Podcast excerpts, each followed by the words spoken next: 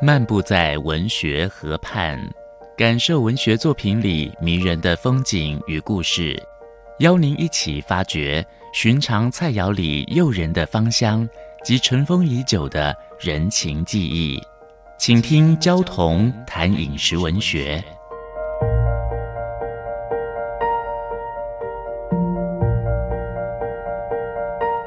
大家好，我是焦桐。今天跟各位分享圣女番茄。圣女番茄是小果番茄，是樱桃番茄的一种啊，品种越来越多了。樱桃番茄是野生型芽种跟半栽培型芽种的统称，果形比较小，形状很有点像樱桃，果形大小整齐，糖度高，色泽艳丽，不裂果。耐储存、耐运送。圣女番茄又叫做圣女果、珍珠小番茄，果实鲜艳，有红的、黄的这些果色，皮比较薄，富有弹性，甜度很高，而且没有生草味。很多水果都是在运送的途中后熟的。以番茄来讲，从前必须要趁它坚硬、青涩的时候才收。再用乙烯气体进行人工的催熟。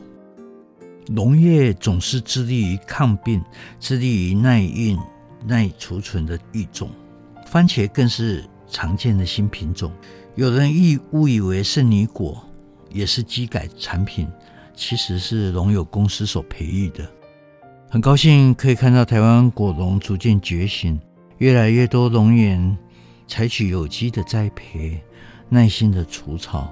修剪枝叶，用微生物的防治法培养各种害虫天敌，维护生态的完整。法国大文豪大仲马先生非常好客，他周日的时候常常在别墅举办大型的午餐会。他的同居人非常不善于管家，经常任性的辞退仆人。呃，有一天宴客的前一天，他的同居人忽然又解雇了全家三个仆人。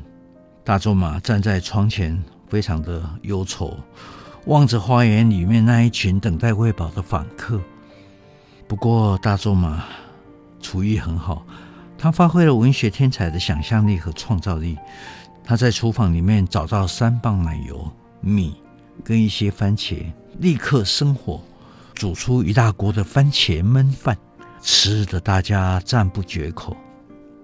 我们鲜食番茄的美味标准，大约是甜度高、皮薄、肉质细嫩。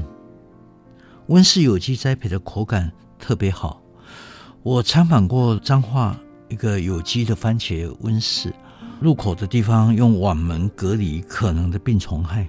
采取栽灌、悬空网架种植，好像去探访深闺中的梦里人。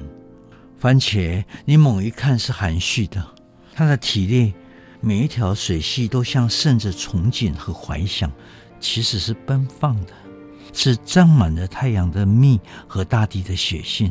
难怪西方人奉番茄为爱情之果。圣女小番茄，红艳的肤色。让人很想一亲芳泽，它酸中带甜的滋味，像极了爱情的滋味。台湾人超爱过情人节的，我不知道大家有没有觉得，我们台湾人把各种节都过成了情人节，除了有全球最高密度的情人节之外，哈。还有我们的七夕也也有事，也变成情人节，圣诞节、情人节，端午节也是情人节，连那个元旦也过得跟情人节一样啊！一年之中大半的节庆都被过得像情人节。情人节赠送巧克力太庸俗了，而且会蛀牙。我觉得不如鼓励果商包装圣女小番茄，变成礼物。行销台湾特色的绵绵情意，也不辜负国人对情人节的狂热。五分钟系列小单元，与您同游文学河畔，带给您小确幸的滋味。